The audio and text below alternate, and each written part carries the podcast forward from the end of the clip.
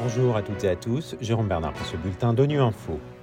Au menu de l'actualité, les besoins de millions de personnes augmentent en Afrique de l'Ouest et en Afrique centrale après les récentes inondations dévastatrices.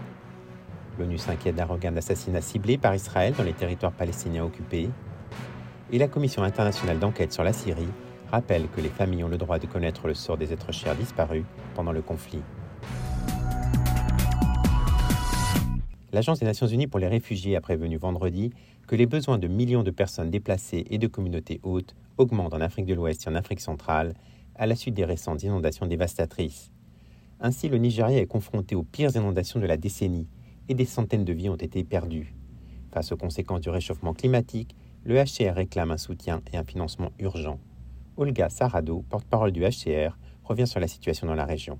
L'Agence des Nations Unies pour les réfugiés met en garde contre l'augmentation des besoins pour plus de 3,4 millions de personnes déplacées suite aux récentes inondations dévastatrices au Nigeria, au Tchad, au Niger, au Burkina Faso, au Mali et au Cameroun.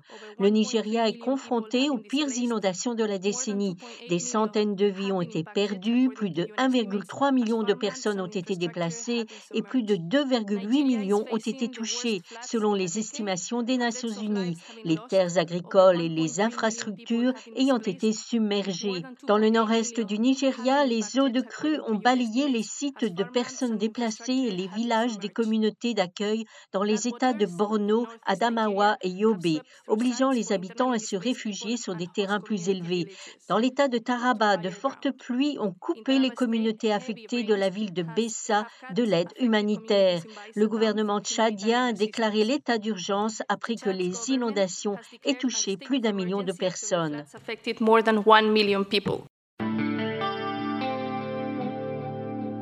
Le Haut-Commissariat des Nations Unies aux droits de l'homme s'inquiète d'un regain d'assassinats ciblés par Israël dans les territoires palestiniens occupés. Le droit international relatif aux droits humains n'autorise l'utilisation d'armes à feu qu'en cas d'absolue nécessité lorsqu'il existe une menace imminente de mort ou de blessure grave. Si cette menace n'existe pas, elle peut être assimilée à une exécution et à un homicide volontaire. On écoute la porte-parole du Haut Commissariat, Ravina Shamdasani. Le dimanche 23 octobre, un membre apparemment expérimenté de la fosse au lion, un groupe de jeunes palestiniens armés, a été tué dans la vieille ville de Naplouse, apparemment lorsqu'une moto piégée a explosé à ses côtés.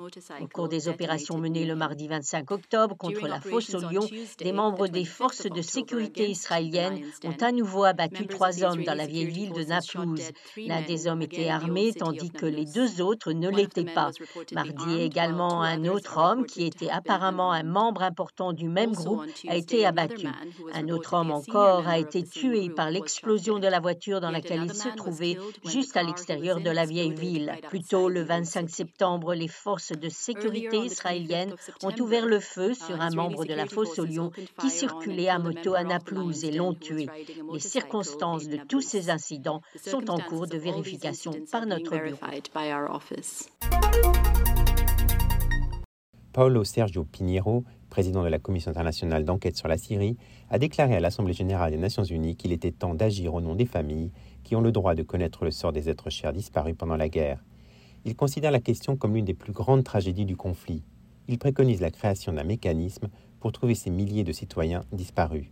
On l'écoute. La commission d'enquête sur la République arabe syrienne est très contente à cause d'une étude du secrétaire général avec une proposition de la création d'un mécanisme capable de coordonner les informations sur le disparu. Pourquoi cela est tellement important? C'est important parce que c'est une exigence des familles qui luttent pendant toutes ces années pour savoir où sont euh, les membres de leur famille. Donc, je crois qu'un mécanisme comme propose le secrétaire général pour coordonner les efforts par plusieurs entités, plusieurs organisations est très important. Et la Commission espère que les États membres seraient capables, pendant cette année, au début de l'année prochaine, de mettre en place une résolution pour créer ces mécanismes. Il faut répéter, il faut souligner que cela est le souhait du secrétaire général. Voilà, fin de ce bulletin de Nu Info. Vous pouvez nous retrouver sur Internet, sur nos comptes médias sociaux, Twitter et Facebook. Merci de votre fidélité. À la semaine prochaine, même heure, même fréquence.